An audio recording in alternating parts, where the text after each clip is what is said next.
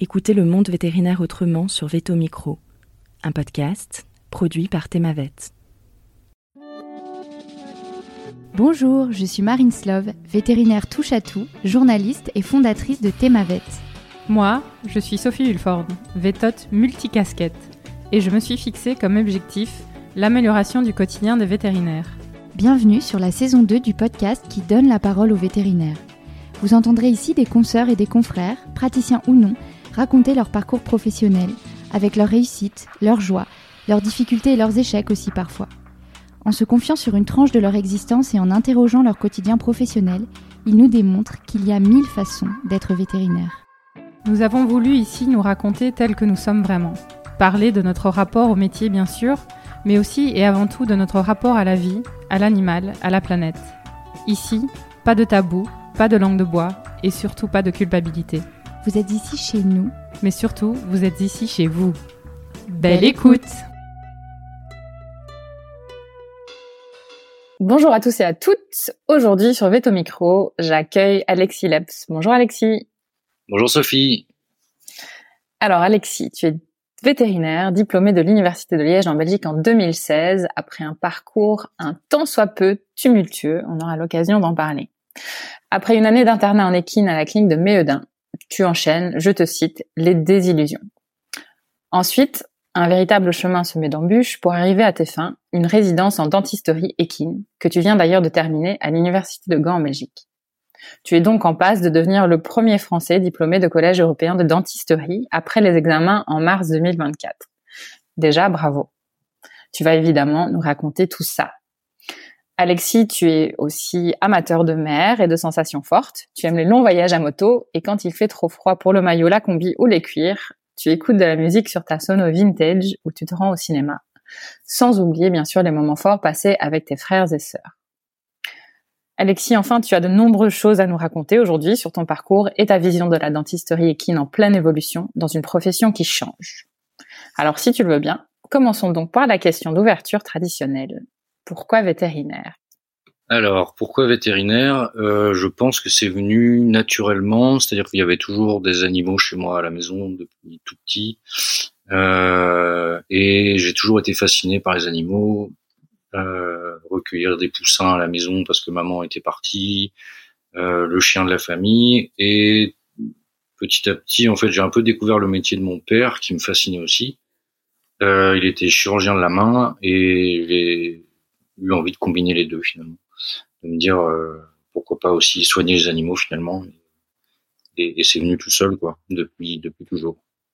D'accord. Donc jamais d'autres. Euh, bah, c'était ta vocation quoi. Exactement. Ouais. Je non. Il y a une petite période euh, envie de devenir cavalier pro, mais réalisé assez vite que j'en avais pas les, les capacités.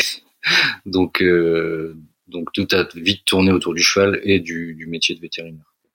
Ok, bah super. Et un parcours d'études un peu tumultueux. Donc moi j'ai eu le détail. J'aimerais bien que tu nous expliques un peu comment ça se passe. Donc je passe mon bac euh, et tout de suite se pose la question de soit rentrer en prépa. J'étais pas l'élève le plus assidu euh, euh, du lycée, donc j'ai vite compris que le parcours français ce serait pas. Euh, enfin, j'arriverais pas à mes fins finalement. Donc je m'oriente assez vite vers la, Belgique et à l'époque, il fallait passer un concours. Euh, et je réussis le concours et je suis intégré donc à, à l'époque on avait le choix d'aller dans une des quatre universités belges et je choisis d'aller à Namur.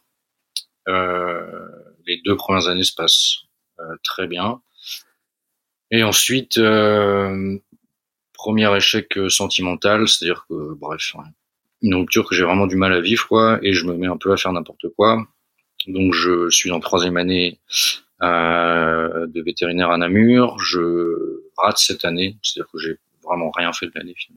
Et je vais la redoubler à Liège. Euh, et à partir de là, je perds un peu le fil, c'est-à-dire que euh, Namur, qui était une université finalement très familiale, euh, assez, euh, on était des toutes petites promos, tout le monde connaissait tout le monde, c'était les profs étaient, je trouve, faciles d'accès. Euh, je me retrouve à dans cette espèce d'usine et en fait ça me plaît pas du tout. Je je sais plus pourquoi je suis là. je perds un peu la passion et j'enchaîne j'enchaîne les redoublements quoi en fait mais juste par par manque de travail quoi et donc je me retrouve à tripler ma quatrième année et finalement je suis envoyé de la faculté donc tout s'arrête et il faut, il faut trouver une solution, il faut, il faut rebondir. Et je trouve un cursus d'ostéopathie euh, animale qui se trouve dans la région euh, en périphérie d'Avignon, en gros.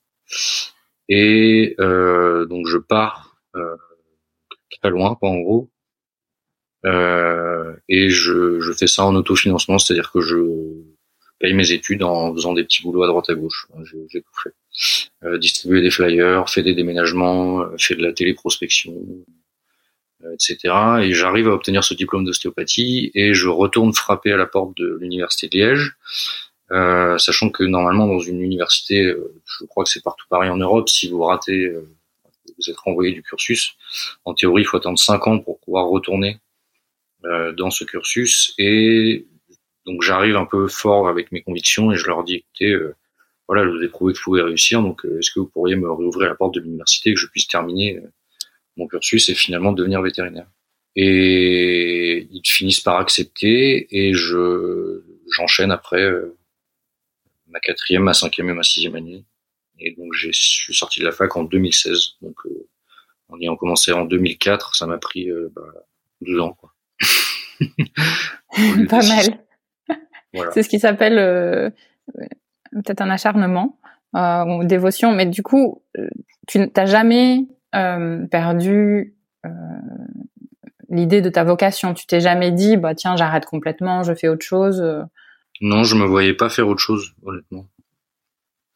Et donc, comme tu dis, ouais, je me suis un peu acharné et ça a fini par payer, quoi. Après avoir touché le fond, bah, je trouve que j'ai pas trop mal rebondi finalement. Et ce qui est fou, c'est qu'en fait, les années où tu es dedans, tu fais du sans faute. Ta première, deuxième, tu réussis très bien. Et puis, bah, 4, 5, 6, une fois que tu es de nouveau dedans, tu réussis très bien. Ouais, exactement. Une fois que je retrouve un peu la motivation et que je, je me dis, euh, c'est trop con d'être passé à côté, quoi, en fait. Hmm. Qu'est-ce que ça t'a appris, cette période? Bah, que si on reste euh, focalisé sur ce dont on a envie et que on essaye d'aller vers ces objectifs, euh, les objectifs qu'on se fixe, finalement, on peut tout faire. Il n'y a, pas tellement de limite à, à ce qu'on est capable de faire si on si on s'en donne les moyens. Et j'avais arrêté de m'en donner les moyens. Il y aurait eu quelque chose qui t'aurait aidé à cette époque-là pour, euh, on va dire, raccourcir les, les 12 ans? Peut-être pas perdre pied si vite ou, ou si longtemps? En parler, je pense. Arrêter de penser que je pouvais tout gérer tout seul et, et et me faire aider, ouais, à sortir un peu de, tout ça, quoi. Ouais. Tes parents, ils pensaient quoi de tout ça? Euh, Je pense aussi que je me mettais un peu des, des œillères, dans le sens où je me disais c'est bon, je vais réussir, c'est bon, je vais réussir, mmh. et que j'osais pas euh, demander de l'aide. Non pas que j'ai pas une relation euh, euh compliquée, que j'ai une relation compliquée avec mes parents, pardon, mais j'ai toujours un peu euh, sacralisé le, le côté euh, père euh, héros entre guillemets qui a, qui a, réussi tout ce qu'il a entrepris, etc. Et me, me voir dans l'échec, je pense que j'avais honte aussi et que du coup, euh, je me, c'est moi, c'est moi qui me, qui m'interdisait entre guillemets de, de, de m'ouvrir quoi. Hmm. Bon, 2016 diplôme en poche. Est-ce que mhm. déjà avant d'aller sur la suite, la formation de un an en ostéopathie, T'as apporté des choses euh, déjà à cette époque-là ou pour le reste de tes études peut-être ou même encore pour la suite de ton de ton cursus de travail? Hmm, Pas tellement. Enfin, en toute honnêteté, je pense que c'est des formations qui sont en tout cas euh, un peu trop euh, rapides et pas assez. sauf si, sauf si la finalité c'est d'en faire un métier, c'est-à-dire que si vous êtes vétérinaire depuis un certain temps et que vous décidez de vous spécialiser en ostéopathie et d'en faire quelque chose de complémentaire à votre pratique, je pense que c'est très bien. Mais moi, à l'époque, je le voyais pas comme ça. Je le voyais juste comme euh, euh une étape de passage pour me permettre de retourner en fait dans le cursus vétérinaire. Mmh, mmh. Et j'ai jamais trop eu l'occasion de la mettre en pratique après. Et j'avoue que je m'en sers pas du tout. Mmh, mmh. C'était vraiment plus un, un tremplin. Un tremplin, oui. Et d'ailleurs, les vétérinaires passent généralement par les formations type IMAO, euh, qui sont des formations longues, hein, de 3, trois ans, je pense, il me semble, avec euh, des stages à la clé, etc. Mmh. Et, donc, c'était toujours évident pour toi de, de faire de l'équine?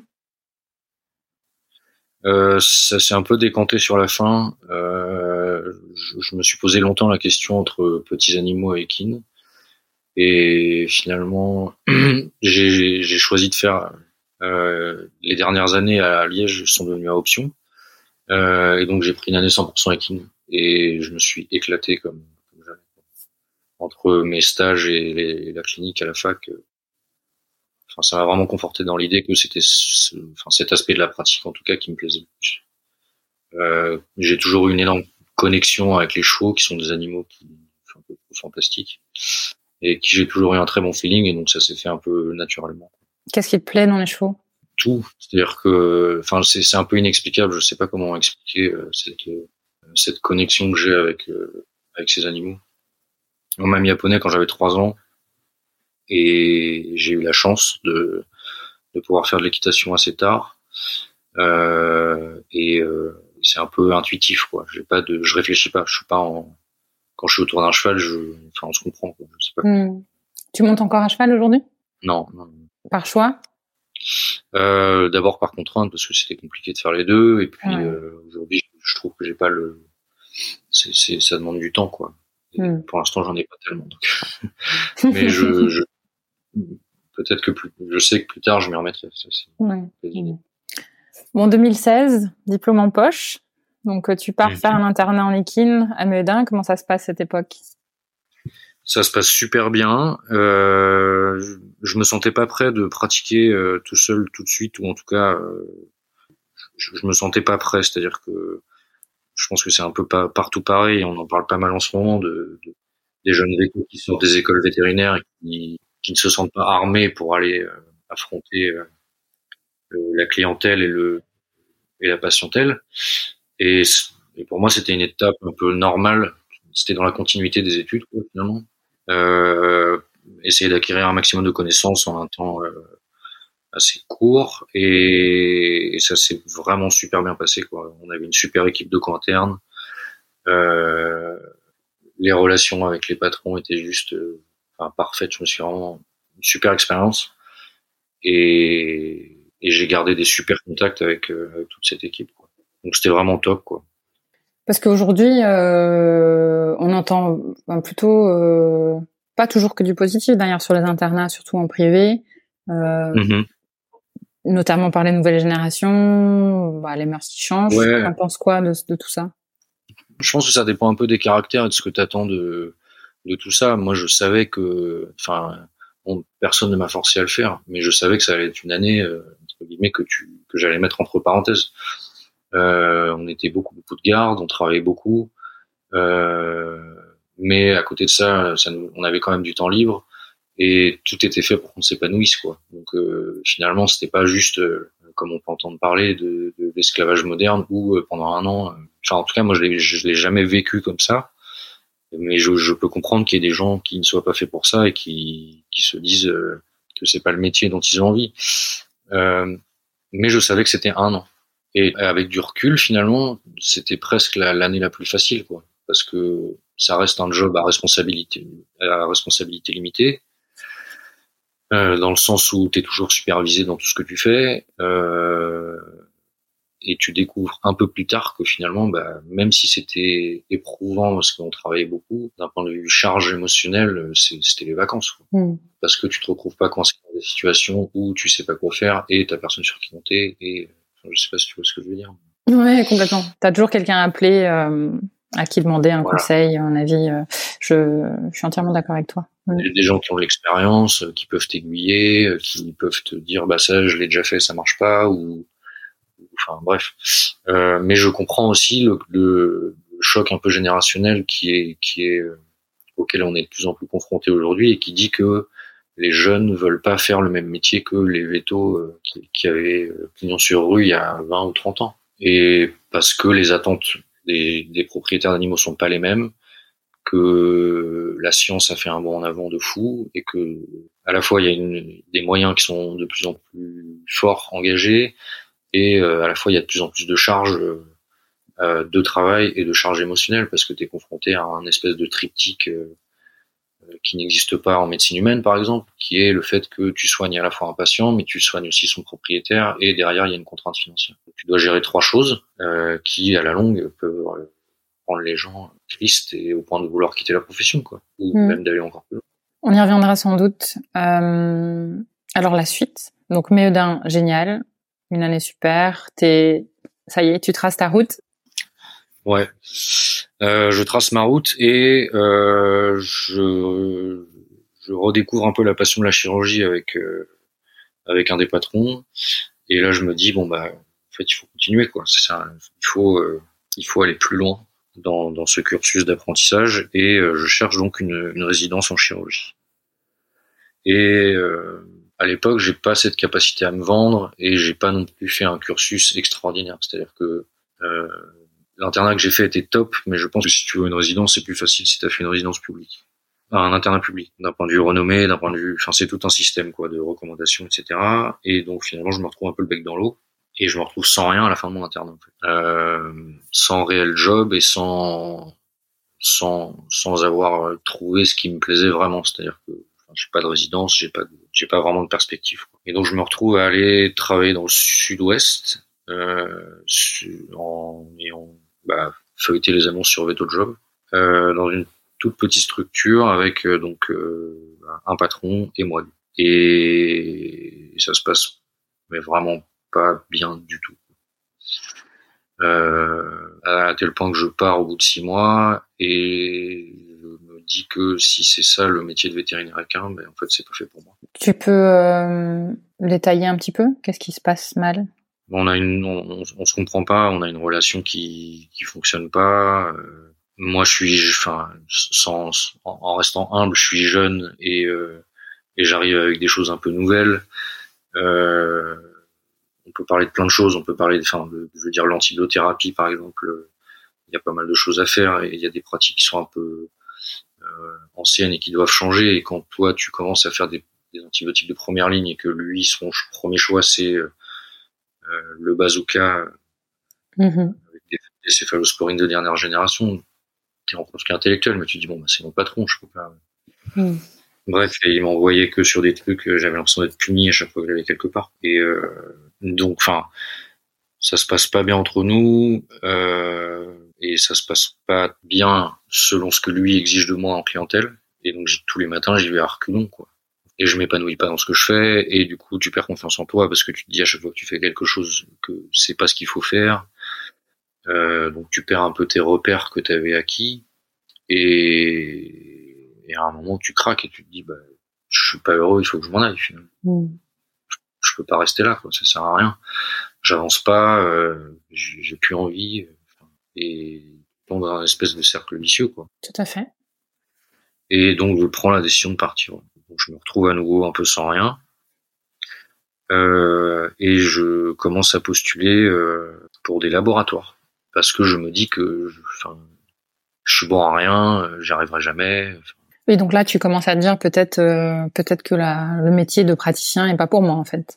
Exactement, exactement. Comme quoi, ça peut basculer rapidement avec un, un, un, un boulot difficile. Hein. Mm. Ah, je l'ai totalement réalisé, tu vois. C'est pareil, je pense qu'il y avait un peu un côté, euh, ah, les gens qui quittent la profession, euh, ils sont pas courageux. Euh. moi, je trouve ça ultra courageux de, renoncer à, quelque chose qui te fait rêver depuis que tu es petit, en fait. Et, donc, où tu te dis, euh, j'abandonne entre guillemets un rêve. Il faut énormément de courage pour le faire. Moi, j'en étais presque là. Et finalement, je, je me dis, vas-y, accroche-toi, réessaye. Enfin, tu vois, ça, faut réessayer. Si ça se trouve, ça va aller, quoi. Et finalement, je me retrouve dans une clinique extra où je retrouve la même ambiance que, que celle de mon internat, avec euh, beaucoup d'entraide, beaucoup de bienveillance. Tu parles de Nantes? De la clinique de Damary Lélis, du coup. Ok, d'accord. En région parisienne et ça se passe méga bien quoi. J'ai re la banane, j'ai re cette capacité à me dépasser, euh, à donner 100% de moi-même, voire plus, et je, je vraiment je reprends goût au truc et, et, je m'épanouis dans ce que je fais quoi. Et ça, c'était un sentiment qui était quand même très chouette. Donc là, tu reprends foi. Ouais. En la profession, tu recrois en toi. Mhm. Et la chirurgie, ça te titille toujours. Exactement. Exactement. Et euh, alors, chose un peu folle, comme quoi une surprise euh, ne vient jamais toute seule. je, ça fait 15 jours que je suis à Damary, donc je prends doucement mes marques, etc. Et je reçois un coup de fil euh, de Claire de Fourmestro, qui est chirurgienne à Nantes, à l'école Veto, à laquelle j'avais postulé donc à la fin de mon internat, et qui me dit bah tiens, on ouvre un assistant en chir, est-ce que ça t'intéresse, etc qu'est-ce qui se passe en fait? Les planètes euh, s'alignent, euh, d'accord Bah oui, j'arrive, mais sauf que là, je viens de commencer un job en fait. bref, je postule, je passe un entretien, etc. Et finalement, bah, au bout de six mois à Damary, je pars à Nantes. Et je pars à Nantes avec avec la banane, quoi, en me disant, bah ça y est, en fait, je touche le, je touche du doigt le but, sachant que c'était qu'un assistant, mais qu'il y avait potentiellement une résidence la clé derrière et que même si la résidence ne se faisait pas, c'était toujours une ligne cool sur un CV pour aller postuler ailleurs. Et donc je fais mes petites valises, je pars à Nantes et euh, je pars pour un an. Et au début tout se passe euh, extrêmement bien, c'était vraiment top. L'impression d'apprendre tous les jours, euh, je passe ma vie au bloc, euh, enfin c'était vraiment vraiment fou quoi. Pareil, super ambiance et, et tout se passe bien dans le meilleur des mondes. Tu t'épanouis beaucoup dans les les endroits d'apprentissage et de transmission, j'ai l'impression. Bah paradoxal, paradoxalement oui, c'est marrant après avoir détesté le système scolaire et estudiantin, mhm. euh, mais c'est plus les endroits où tu, tu, tu bosses en équipe et tu peux aller euh, entre guillemets tout au bout de la chose aussi d'un point de vue euh, prise en charge du patient. Hmm. Et oui, et puis les enjeux sont pas pareils. Ouais, bah il y a les enjeux, mais il y a aussi le fait de ouais, de, enfin, toujours d'essayer d'apprendre un truc nouveau tous les jours, mhm. euh, de bosser en équipe, euh, même faire des horaires à rallonge quand quand tu bosses dans une ambiance sympa et que, et que t'es, t'es, euh, t'es dans une équipe qui est soudée, je trouve que, enfin, a rien de plus épanouissant, en fait. Ok, donc tout se passe bien, mais je sens qu'il y a un mais.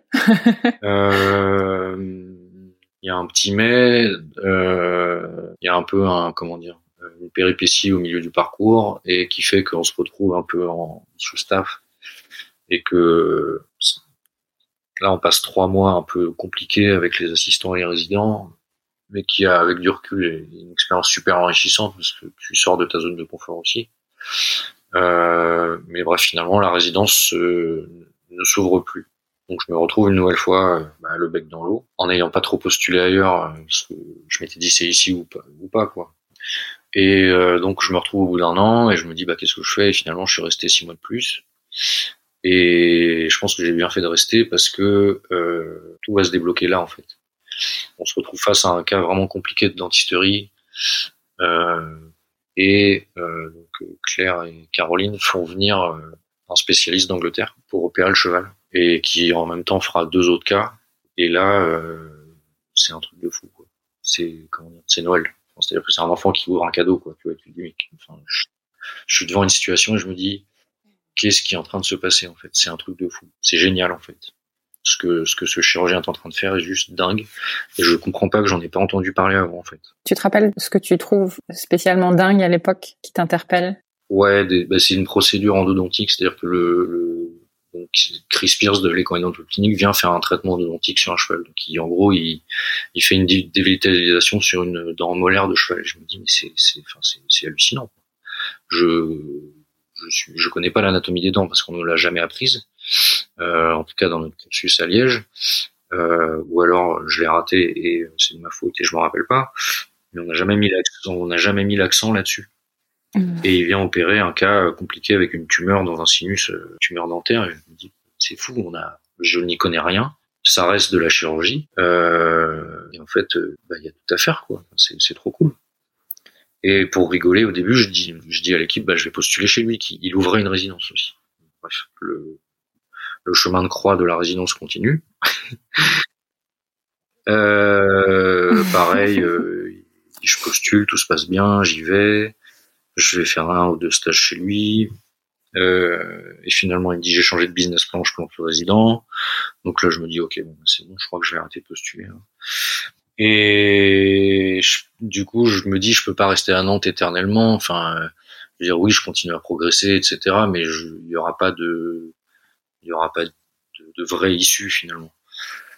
Et, euh, et, là, je suis bille en tête dentisterie, etc. Donc, euh, propose à Méudin, euh, enfin, on en discute pas mal, d'aller euh, développer la dentisterie chez eux et de me former un peu à droite à gauche, sans vraiment faire de résidence, en suivant des formations. Ils sont emballés. Et en même temps, j'apprends qu'il y a une résidence qui s'ouvre à Gand, je postule et miracle, je suis pris à Gand. Euh, et donc, je, un peu le même scénario que deux ans avant, quoi. C'est-à-dire que je dis à mes Eudins, bah, écoutez les gars, je suis désolé, mais en fait, je vais devoir rester que six mois parce que je suis Gand et que et que c'est un peu le Graal que je cherche depuis un moment. Donc, je vais y aller. Enfin, ils l'ont très bien pris. Et donc voilà, j'ai fait ma résidence de dentisterie à Gand. Ça fait trois ans et un mois. en gros, j'ai fini quoi. Je suis à la fin du cursus et, et c'était trois ans extraordinaires. Extraordinaire. Tu vas nous expliquer tout ça, mais en fait, c'est ce qui est dingue, c'est que euh, je pense que à un moment donné, enfin, euh, ton histoire, on peut la prendre de deux façons. Il y a certaines personnes qui se seraient dit à un moment donné, les planètes sont pas alignées, bon, je, je lâche l'affaire. Et toi, persévérance, acharnement, euh, peu importe le mot, tu t'es dit, bah non, euh, tant pis, euh, je continue quoi. Et, et au final, c'est cette voix-là qui avait raison, parce que tu l'as ta résidence et tu tu as adoré, je pense, chaque seconde de, de cette expérience. Ouais ouais, non clairement. Mais je, je pense aussi qu'il y y a, une grosse part de chance. Euh, je, je connais pas mal de gens pour qui les planètes se sont jamais alignées et qui ont à juste titre lâché le morceau. Je pense que j'aurais fait pareil. Euh, c'est aussi une question d'être au bon endroit au bon moment. Et c'est aussi une question de, de rencontrer les bonnes personnes sur le chemin. Entre Parce que si, moi, par exemple, enfin, il s'est passé des événements où tu te dis, mais enfin, c'est pas, c'est pas normal, quoi. Tu vois, de te dire, euh, euh, pendant que je suis en Angleterre, je vais postuler en Écosse. Euh, pendant que je postule en Angleterre chez Chris Pierce, j'apprends qu'il y a une résidence qui s'ouvre à Édimbourg. Du coup, je fais l'aller-retour dans la journée en avion pour aller postuler là-bas. Euh, finalement, ça se fait pas. Et quand j'envoie ma lettre de motivation à mon superviseur actuel, je me plante de lettres et j'envoie la lettre que j'ai envoyée à responsable du service de dentisterie d'Édimbourg. Donc en en-tête, c'est écrit euh, euh, cher Richard, alors que j'envoie à mon superviseur flamand. Donc là, je me dis bon bah c'est bon, je, viens de tirer pied, c'est foutu. Tu vois. Euh, comment tout faire capoter en 30 secondes et finalement, c'est une erreur bête, mais qui a fini par me servir parce que mon professeur actuel a appelé Édimbourg pour savoir ce qu'ils avaient pensé de moi. Donc, il y a, y, y a, des choses que tu maîtrises pas. Oui. Oui, bien sûr, bien sûr.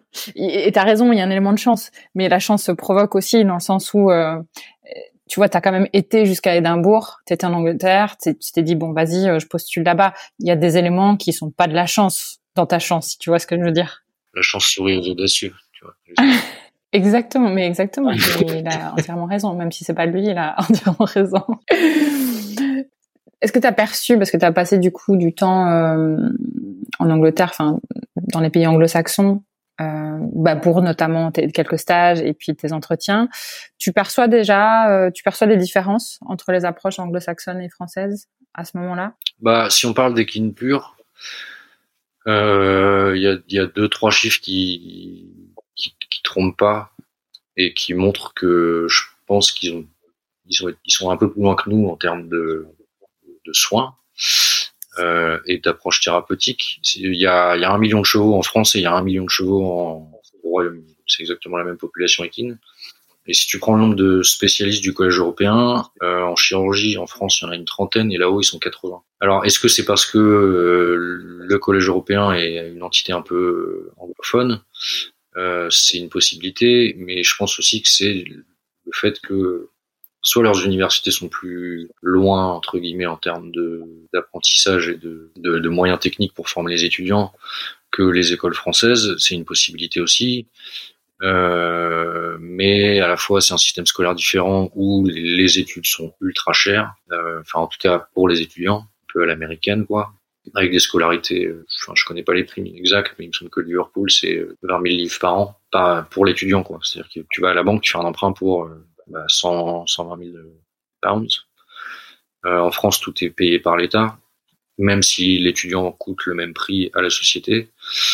Mais je pense qu'on a un peu nos écoles vétérinaires ont été un peu délaissées par nos gouvernements successifs. Quoi. Je dis pas que l'apprentissage est moins bon qu'ailleurs, mais on peut aussi le comparer avec le système belge. J'ai fait Liège et Gand. Euh, Belges n'ont pas à rougir de leur formation excellente. Mmh, mmh. Et sans doute aussi plus de chevaux traités, néanmoins. Euh... Et il y a les assurances qui, qui rentrent en. Oui, voilà, exactement. Ils ont mmh. un système d'assurance qui font que le reste à charge pour le pour le le, le client, le propriétaire est, est pas très élevé. Et ils prennent aussi en charge les soins dentaires jusqu'à un certain âge. Quoi. Les vétos ont un peu carte blanche. Donc forcément, tu fais plus de choses, donc forcément, tu progresses, et c'est un système un peu vertueux. Mmh. Bon, venons-en alors, cette résidence. Raconte-nous tout ça.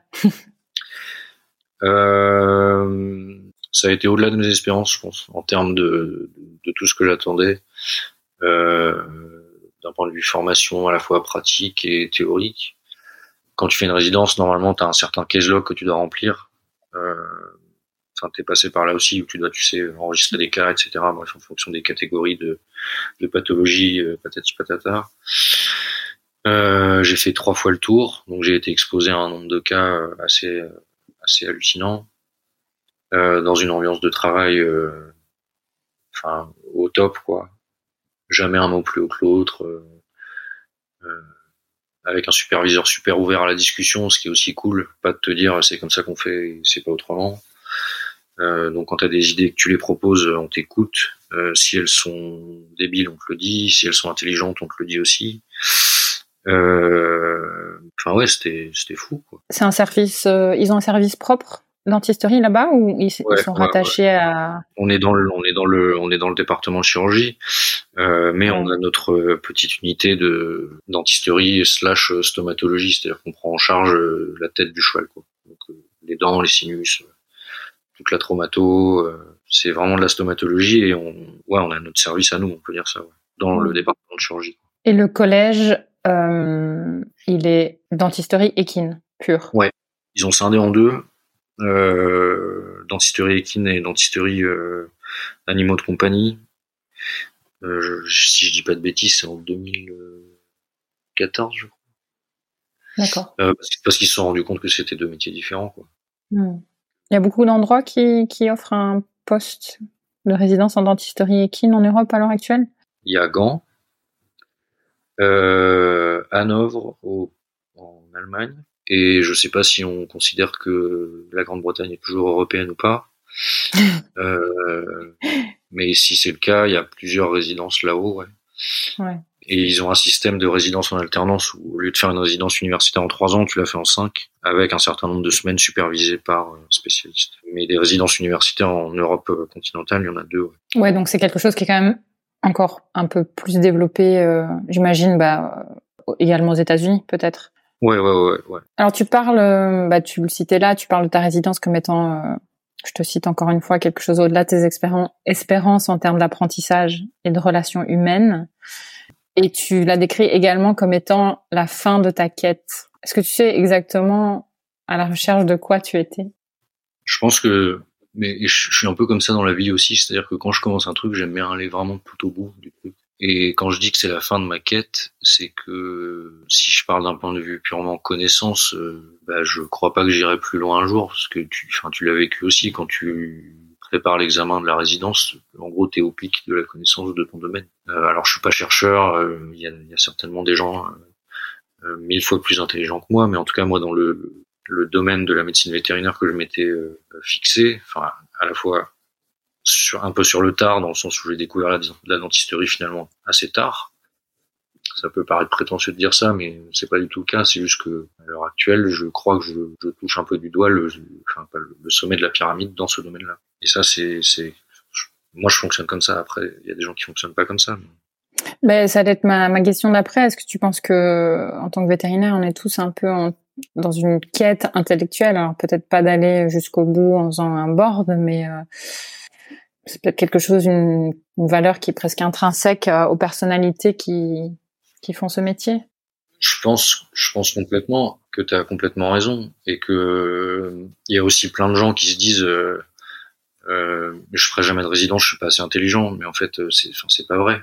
C'est, pas une question d'intelligence du tout. C'est juste une question, comme comme j'ai dit, de. Je comprends que les, qu'on n'ait pas envie de le faire aussi.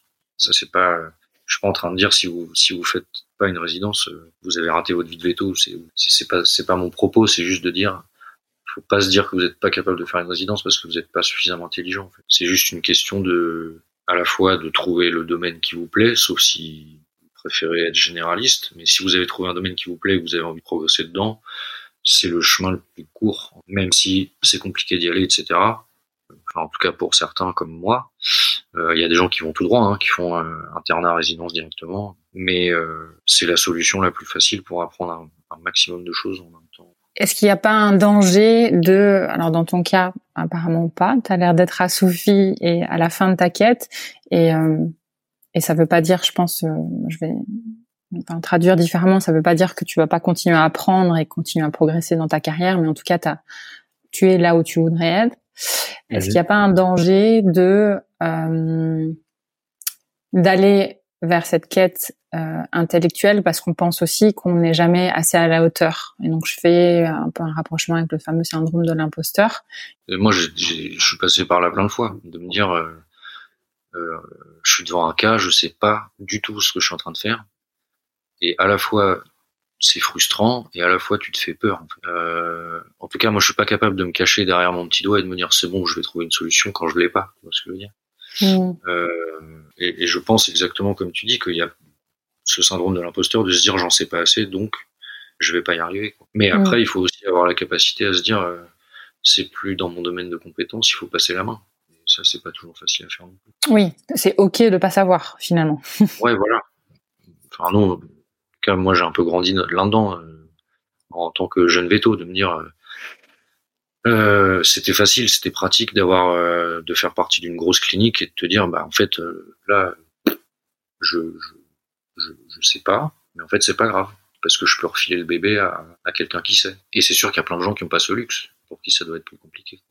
Bah oui, et je pense que il se manifeste le syndrome de l'imposteur se manifeste euh, bah, plus ou moins fort chez différentes personnes.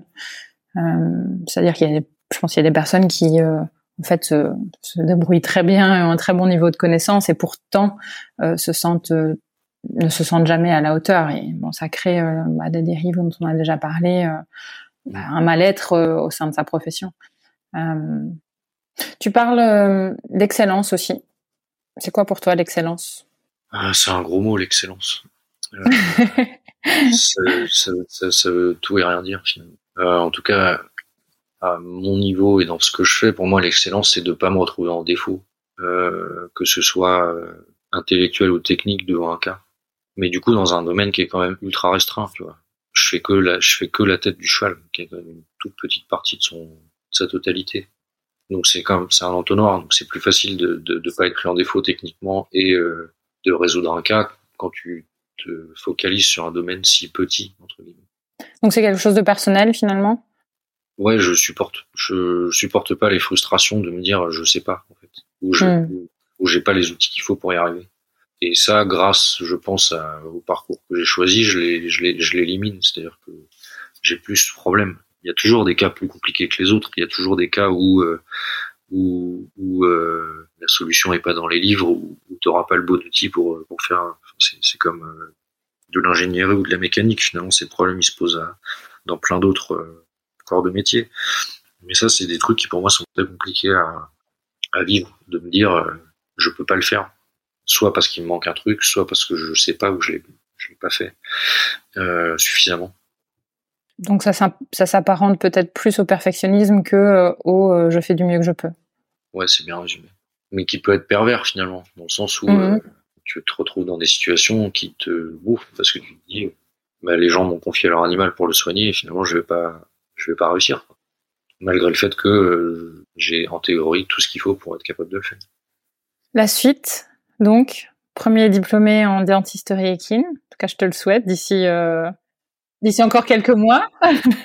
ouais, on croise les doigts. Et, il va y avoir des petites prévisions sympas, euh, un petit trois mois enfermé avec des bouquins, ça va être cool. Tu vas bosser pendant cette période? Non, non, non, je, je fais que ça. Je vais bûcher comme, comme un bon bâche. Comme un dingue. Un bon tu prends combien de temps? Trois mois. Et puis voilà, je pense que je vais quand même essayer de me ménager un peu des périodes plus cool parce que trois mois à faire que ça, je pense que je vais pas tenir. Mais après, ouais, objectif, euh, passer l'examen euh, et l'avoir du premier coup, ce qui est pas non plus gagné. Euh, et puis après, monter ma petite boîte de stomatologue équin euh, ambulant. Oui, parce que ça, ça signifie, euh, c'est quand même, c'est quand même quelque chose d'important. Premier diplômé en dentisterie équine en France. Oui, ça c'est plus, euh, c'est plus pour la blague. hein. Bah oui, alors oui et non parce que je me suis je me suis vraiment dit bah qu'est-ce que ça ça veut ça signifie quelque chose pour la profession non? Et les choses changent. Bah, moi, j'essaye de les faire changer à, ma petite, à mon petit niveau. Euh, et ça part aussi d'une frustration, en fait. C'est marrant comme on parle de frustration. Euh, Ouais. euh, ça part d'une frustration de me dire, c'est, je comprends pas que dans mon cursus estudiantin, on en ait si peu parlé, en fait. Euh, alors que ça, c'est ce que j'arrête pas de répéter. Le cheval, en tout cas, euh, parce que je parle de chevaux, mais pour extrapoler à la vache, euh, sont des animaux qui ont été façonnés par la nature pour manger. Ils font que ça de leur vie, en fait. On les a détournés pour en faire des, des, des outils de travail, puis finalement des animaux de sport, loisirs, euh, et des athlètes de très haut niveau. Mais il y a un tel, euh, il y a un tel manque de connaissances sur la, sphère buccale du cheval. Je pense qu'il faut qu'on qu'on s'y remette, quoi. Parce qu'on a pris 20 ans de retard sur tous les pays voisins, en fait. Je pense qu'on n'en parle pas assez pendant nos études. Du coup, on n'est pas suffisamment au fait de ce qui peut se passer dans la bouche d'un cheval et à quel point ça peut être problématique. Euh, et, euh, et petit à petit, on va, on va réussir à rattraper notre retard, c'est sûr. Et aujourd'hui, si tu dois mettre le curseur sur la prise de conscience euh, entre les vétérinaires et les propriétaires de chevaux, ça en est où? Bah, il y a aussi la problématique du, du technicien équin qui a fait tampon euh, entre les deux euh, depuis, euh, depuis 20-25 ans. Donc c'est un pan entier de la profession qui a été abandonné en fait, en termes de médecine. Et donc c'est compliqué de rattraper le coup, mais euh, ça commence à venir. Et donc toi, tu le vois comment cette euh, parce que finalement, est-ce que toi, tu vas pas être euh, toi et, et d'autres euh, spécialistes, hein, finalement, être le, le pont peut-être entre, euh, bah, c'est presque une triade aujourd'hui, parce que les techniciens, ils sont là, il va falloir euh, Exactement. changer le paradigme en fait. Moi, c'est ce que j'aimerais bien, ouais, c'est être capable de, de, de transmettre euh, et de partager tout ce que j'ai, tout ce que j'ai eu la chance de recevoir pendant mon apprentissage et, et essayer de, de faire progresser tout le monde en organisant des formations, en, en allant au congrès, euh, en donnant des cours aux étudiants et en leur ouvrant un peu les yeux sur euh, le fait que c'est, ça reste de la médecine, quoi. C'est pas juste on prend une râpe à dents et on fait des choses sans savoir ce qu'on fait vraiment. Au même titre que t'irais pas chez un dentiste qui a fait que euh, cinq semaines de formation pour évaluer ta bouche si t'as. Je vais pas me faire que des copains, mais mais euh, il faut qu'on, il faut que tout le monde progresse, quoi. Ça c'est sûr. Mais avant tout pour le bien-être des chevaux, quoi. Et donc toi, euh, tu vas faire de l'itinérance, c'est ça ton idée, donc monter, euh, monter ta ton entreprise. Hum, J'imagine que c'est quelque chose dont tu parles aujourd'hui assez ouvertement déjà avec euh, Mhm. des vétérinaires équins sur le terrain. Comment eux euh, perçoivent la chose? Moi, l'objectif c'est pas de faire du, enfin, c'est de faire du, du référé itinérant. Je sais pas si c'est très clair. Mhm. de Mhm, d'aller opérer des cas que des cas spécialisés quoi. Donc ça, il va y avoir des choses à, à, mettre en place. Je sais pas comment je vais le faire exactement euh, à l'heure actuelle. Oui, parce que c'est un peu, enfin, tu l'as dit toi-même, quand tu as vu cette euh, première chirurgie, t'étais même pas au courant que c'était possible. Non, c'est Donc j'imagine tu feras face à des vétérinaires sur le terrain qui ne sont pas au courant que c'est possible.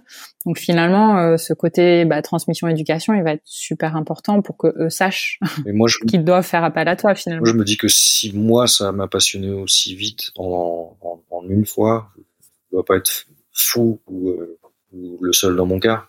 Et preuve en est qu'en en, en Belgique, en tout cas là où autour de l'université, et à la fois je trouve que c'est intéressant parce que ça répond à plein de problématiques. Euh, Il y a une dizaine de vétérinaires, alors c'est un plus petit pays, hein, attention, euh, qu'on connaît, qui sont nos vétos référents. On a un pool de vétos référents qui ne font que ça, Ah ouais. de la dentisterie équine de première ligne, donc du diagnostic toute la journée.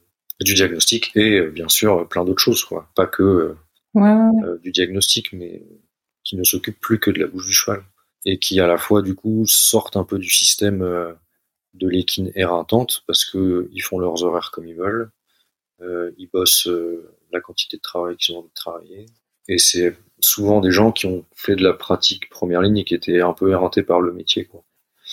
Et qui du coup ont bifurqué là-dedans, mais qui du coup euh, sont très heureux comme ils sont, quoi. Et qui se sont tous formés à l'université de Gand, euh, suivant des formations continues. Donc je pense que c'est faisable. S'ils ont réussi à le faire, je vois pas pourquoi on n'arriverait pas à le faire. Il y a proportionnellement, il y en a autant en France des vétérinaires comme ça? Qui font que de l'équine? Euh, que de la, Je, pense je crois, à ma connaissance, qu'il n'y en a qu'une qui ne fait que ça. Oui, donc proportionnellement, on en est loin. ouais, donc néanmoins, il y a quand même un peu de bâton de pèlerin, euh, d'éducation à faire euh, ouais, ouais, ouais. sur toute cette facette de, de métier. Ouais. Mais ça, ça me plaît. Oui, c'est ce que j'allais dire. Je pense que tu as, as, ça aussi dans ton ADN. C'est un truc qui me plaît.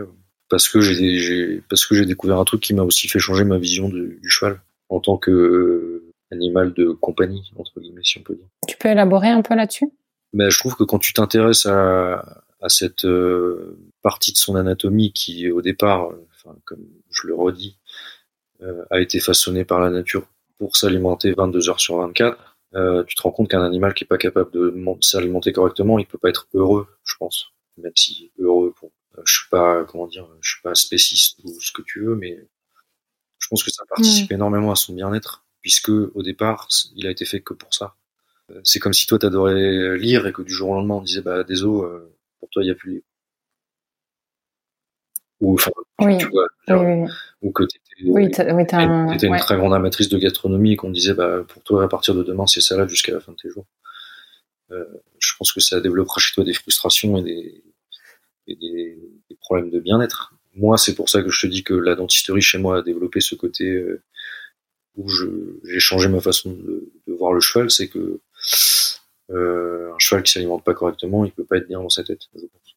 Il n'y a pas de preuves scientifiques derrière tout ça, mais tu vois que des chevaux qui ont des problèmes dentaires et qui ont du mal à s'alimenter ont souvent des problèmes aussi de, de, de tempérament, de, de, frustration, ce que tu veux. Mais bien sûr, et, et c'est presque, ça paraît euh, déjà une évidence et puis presque dingue que finalement, et je pense qu'on est euh, pareil aux petits animaux, c'est quelque chose, la dentisterie, c'est quelque chose qui se développe depuis assez récemment. Euh, et sans vouloir faire euh, de l'anthropomorphisme extrême, euh, ça tombe un peu sous le sens, dans, le sens où euh, bah aujourd'hui, on a de la médecine humaine poussée dans tous les domaines, y compris la dentisterie. en médecine animale, on a de la médecine poussée dans tous les domaines, mais pourquoi pas la dentisterie En fait, c'est, ça me semble logique. Ouais. Et que je sais pas si toi t'as déjà eu mal aux dents, mais moi j'ai déjà eu mal aux dents et je pense qu'il y a beaucoup de gens qui nous écoutent qui ont mal aux dents. Euh, bah oui, bien sûr, ça affecte euh, le bien-être. Sauf que le cheval a gardé cette capacité à, à ne rien montrer dans le sens où c'est, une, une proie dans, la nature et qu'il a gardé cet instinct de conservation qui fait que si tu montres que tu es faible, tu t'exposes à te faire bouffer quoi. Et mm. les Anglais adorent dire euh, no pain check again. C'est pas parce qu'un cheval n'a pas de symptômes à proprement parler au niveau de sa bouche qu'il n'a pas de problème dans la bouche et que donc il n'a pas de, de douleur chronique. Et peut-être, est-ce que tu penses aussi que peut-être aujourd'hui, euh, on n'est pas encore aussi assez bon dans nos détections de douleur chez l'animal? Moi, si, ça c'est clair. Mais c'est pareil, les, les, études progressent beaucoup aussi. Il y a de plus en plus de choses qui sont faites à ce niveau-là pour détecter les douleurs de façon plus précoce.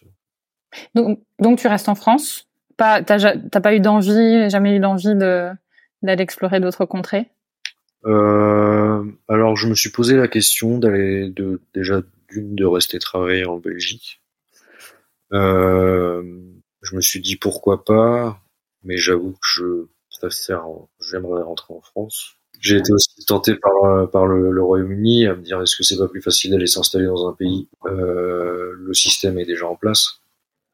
Non mais toi t'aimes bien les challenges. bah, j'ai à la fois j'aime les challenges, à la fois je sais que ça ça peut être quelque chose qui va être compliqué, euh, même si je pense que le train est en marche. Euh, c'est sûr que c'est plus facile de d'arriver quelque part où tout est déjà installé plutôt que de partir d'une feuille blanche quoi. Mais mais c'est pas une mission que je me suis fixée mais je, je pense enfin, ça cool aussi d'essayer de faire progresser un pan de de de, de, de, de la médecine en me disant euh, je, je, fais pas ça pour la gloire enfin tu vois je m'en fous je veux dire c'est c'est juste euh, mm. purement, c'est pas intéressé, c'est presque philosophique, quoi. D'avoir envie de faire avancer les choses, mais la, la, la première pensée, c'est pour le bien-être animal. Et est-ce que indirectement, euh, bah, faire progresser le bien-être animal, ça fait aussi progresser la profession? Et bah, je pense ouvrir d'autres pans du métier, c'est important. Je pense que l'un ne va pas sans l'autre. Ouais. Et que et que plus la plus la médecine vétérinaire avance, fatalement, plus le bien-être animal avance avec, en fait. Toute proportion gardée, sans rentrer dans l'acharnement thérapeutique, etc. Euh, parce qu'encore une fois, ils nous ont rien demandé, mais, euh, mais oui, si la médecine vétérinaire avance, le bien-être animal, la courbe suit, quoi. Hmm. On a commencé à aborder, euh, enfin, tu as commencé à aborder plutôt dans le podcast bah, le sujet du mal-être finalement de, la profession. On n'a pas parlé directement du suicide, mais toi, tu as été touché récemment par par quelqu'un qui s'est suicidé dans ton entourage.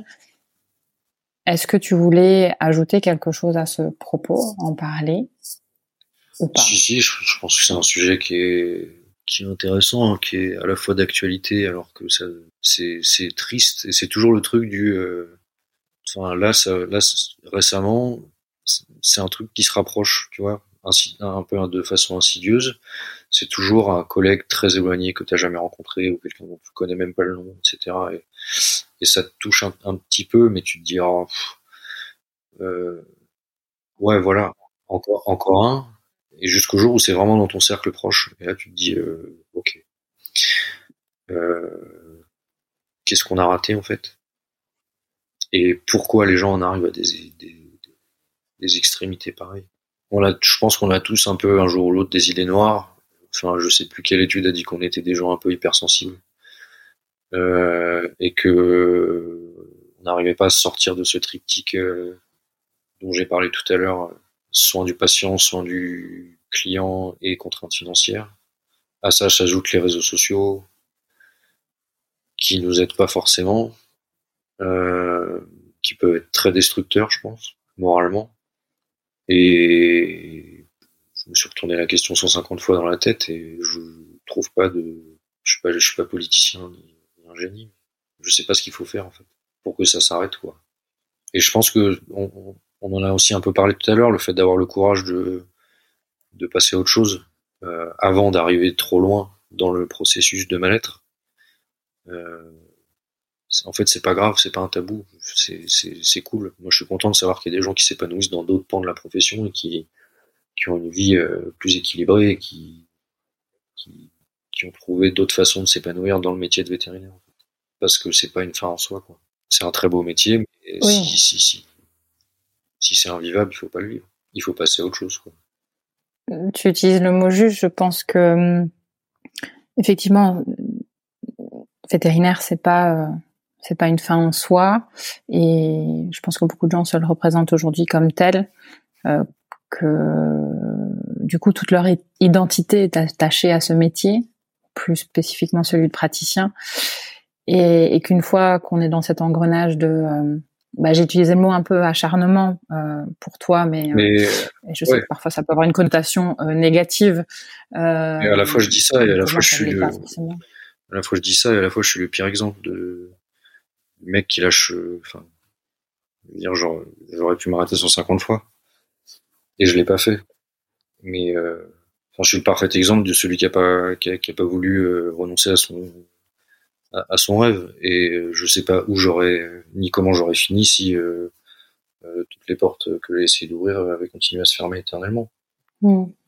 Mais je pense qu'il faut qu'il se passe des choses au sommet de la pyramide parce que c'est tu vois tu suis les réseaux sociaux de temps en temps, tu as un petit reportage, un 3 minutes sur France 3 où on dit ah, la profession vétérinaire est, pas bien dans sa peau, euh, euh, il y a des déserts euh, en rural, il y, a, du bashing sur les réseaux sociaux, mais en fait les gens les gens se rendent pas compte à la fois à quel point on est important pour la société, je pense, à, tous les niveaux. Pour les carnivores, si, si, si, tu peux manger quelque chose en toute sécurité, c'est parce qu'à la fin de la chaîne, il y a un vétérinaire. Euh, si tes animaux de compagnie sont en bonne santé, c'est parce qu'il y a des vétérinaires. et les animaux de compagnie prennent de plus en plus de place dans la société, etc. Et t'as l'impression qu'il n'y a rien qui est fait en fait euh, en haut, quoi, pour essayer de, de répondre à cette problématique. Donc pour toi, l'enjeu, il est plutôt du côté de la valorisation du métier. Ouais, c'est sociétal. C'est pas un épiphénomène. Est-ce que tu penses qu'il y a aussi un élément de euh, bah, du rapport qu'on a à nous-mêmes Moi, je pense qu'il y a de plus en plus de il y a de plus en plus de pression de la part de la société. C'est-à-dire que Hmm. euh, si tu compares le, le métier comme il était il y a 20, 30 ou 40 ans par rapport à celui qu'il est aujourd'hui, il y a de plus en plus d'attentes de la part des gens qui savent tout mieux que toi, qui ont tout lu. Mm. Euh, Il y a les réseaux sociaux sur lesquels tu peux défoncer les gens alors, parce que t'es pas content. Euh, Il y a euh, le fait de se faire appeler à n'importe quelle heure du jour et de la nuit et être corvéable à merci pour tout et n'importe quoi. Euh, à cause du téléphone portable. Enfin, peut-être que les vétérinaires de l'époque qui qui avaient qu'un fixe euh, se faisaient autant déranger, j'en sais rien. Euh, et en fait, il y y, a, y a de plus en plus de pression sur euh, des gens qui font ce qu'ils peuvent pour, euh, pour s'en sortir d'un point de vue émotionnel. Quoi. Et il y a des gens chez qui bah, ça va trop loin et t'en arrives à, à, à des extrémités, en fait. Donc je sais pas si c'est un truc qui dit quelque chose de nous ou si c'est euh, euh, un phénomène sociétal avec la société qui du coup met de plus, de plus en plus de pression sur des gens qui sont peut-être déjà très sensibles Bah, déjà sensible, voilà. et qui du coup sont des des cocottes minutes, euh, des enfin des bombes à retardement. Ouais.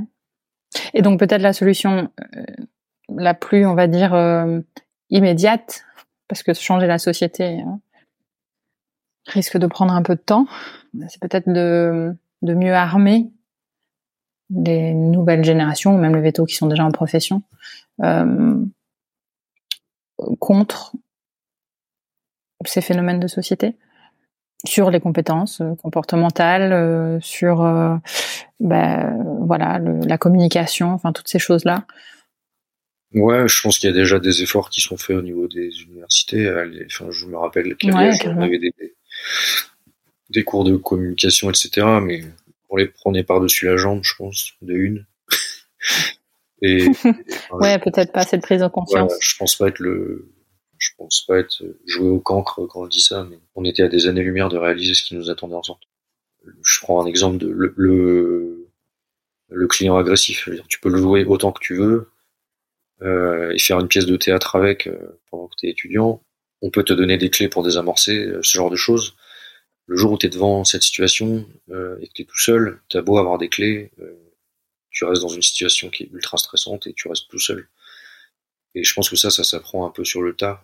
Donc je sais pas par quoi ça passe et quelles sont les solutions à ce genre de truc, mais tu fais de la, comment dire, de la dénonciation calomnieuse de vétérinaire, même si tu n'avais pas été content du service et que derrière c'est repris par les journalistes.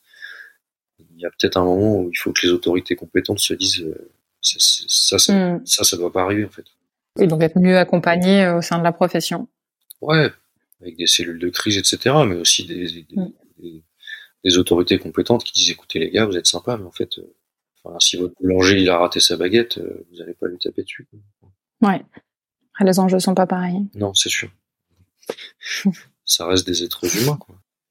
Est-ce qu'il y aurait quelque chose que tu aimerais rajouter par rapport à euh, bah, tout ce qu'on s'est dit, soit euh, ce qu'on vient de se dire là ou par rapport à tout ton parcours, ta, ton avenir proche ou lointain? Euh, par rapport à mon parcours, euh, bah, il y a deux façons de voir les choses. Enfin, pour moi, en tout cas, euh, la façon dont je les ai vécues, c'est soit vous fixez un objectif et vous vous donnez les moyens de l'atteindre, et si vous persévérez, quoi qu'il arrive, vous y arriverez. Soit si l'objectif que vous vous étiez fixé est finalement pas atteignable pour X ou Y raison, bah c'est c'est pas grave de passer à autre chose. C'est pas grave de d'y renoncer en fait. Ça, ce seraient les conseils que tu donnerais à la plus jeune version de toi-même? Ouais. Bon la jeune jeune version de moi-même, je dirais c'est con d'avoir perdu 6 ans pour euh, une histoire de cœur euh, qui a mal terminé. euh, mais Tu crois qu'il y avait que ça? Tu crois que c'était la seule raison qui t'a fait C'est vraiment ça qui t'a fait basculer? Bah je, je suis pas moi, c'est l'élément déclencheur, c'est sûr. Hmm. De perdre un peu mes repères et de me dire qu'est-ce que je fous là. Quoi. Hmm. Euh, mais euh, non, euh, tellement de facteurs autour qui font que ça peut ne pas bien se passer. Euh, que c'est pas toi la pièce maîtresse du jeu en fait. L'environnement, tout ce qui est autour de toi peut faire en sorte que ça capote et c'est pas uniquement ta faute. Euh, Ouais, on n'est pas unique responsable. voilà. Mm. Et, et encore une fois, si si le rêve était trop grand, c'est pas grave, faut changer de rêve en fait. c'est tout. Comment est-ce qu'on peut te contacter? LinkedIn? Je suis, un- je suis pas encore un boomer sur tous les réseaux, bah, Facebook, Instagram, les, les classiques quoi. Ça marche. Bon, pour ceux qui ont des questions euh, sur ton parcours, sur la dentisterie équine, euh, qui cherchent un spécialiste déjà, d'ores et déjà, il sera disponible en avril 2024. tu vois, je fais ta, fais ta pub. En tout cas, euh, merci beaucoup Alexis. Euh, C'était un plaisir de t'avoir à l'antenne. C'était hyper intéressant euh, sur ton parcours et, et aussi ton point de vue sur sur le métier d'aujourd'hui. Bah, c'est moi qui te remercie. Ça me fait très plaisir d'avoir participé à ce podcast que j'adore, qui Génial. souvent me touche et parfois m'émeut, de par le parcours de tes invités. Et, et bah, j'espère avoir contribué de façon adéquate à, à ton émission. Et, et je vous souhaite euh, bah, une très bonne continuation et, et peut-être qu'un jour on vous entendra à la radio. Voilà, exactement. ne jamais dire jamais. Attention, hein, je, je, suis, je suis en quête active. Parlant de quête. Ouais. Bon, super, merci Alexis. Bravo, vous avez écouté cet épisode de Veto Micro jusqu'au bout. Si le cœur vous en dit, partagez-le à vos amis et à vos collègues, abonnez-vous au podcast et mettez-nous une note de 5 étoiles avec un gentil commentaire. C'est ce qui nous permet de remonter dans les classements et de donner de la voix à la profession. Si vous souhaitez participer à Veto Micro, nous suggérer des invités ou tout simplement nous écrire, faites-le sur l'adresse podcast.themavet.fr. Prenez soin de vous et à la semaine prochaine pour écouter une nouvelle façon d'être vétérinaire.